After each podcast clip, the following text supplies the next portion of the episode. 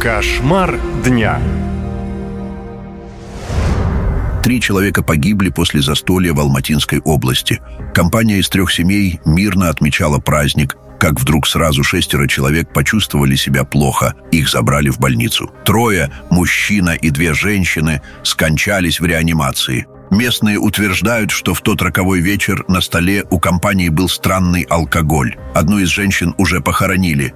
У нее остались двое детей. К слову, супруг во время застолья был рядом с женщиной. Мужчина оказался единственным, кто не употреблял горячительные напитки. Мы все сидели за одним столом, ели, пили. Единственное, я не прикасался к алкоголю. Что была за водка, я не знаю. Они вытаскивали ее из-под стола и наливали. Есть версия, что компания могла распивать технический спирт. Соседи говорят, что один из тех, кто присутствовал на застолье, сотрудник местной фабрики, именно он мог принести жидкость с работы. На предприятии разводят руками и о трагическом инциденте не говорят. В населенный пункт экстренно выехали врачи, они взяли 11 проб продуктов и алкоголя. В этом алкогольном напитке обнаружено высокое содержание сивушных масел, а также э, сложные эфиры э, в большом количестве. Они являются содержимым спиртного э, этого э, спирта. Спирт сам подразделяется на несколько.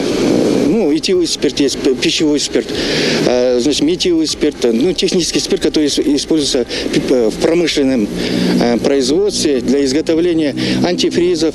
Были ли токсичные вещества в продуктах, станет известно через три дня, когда все результаты анализов будут готовы. Технический спирт, по словам санврачей, поражает внутренние органы молниеносно, приводит к слепоте, человек впадает в кому. По факту смерти людей уже открыто уголовное дело. Больше историй слушайте на сайте «Наша лента». Наша лента. Веселим, сообщаем, удивляем.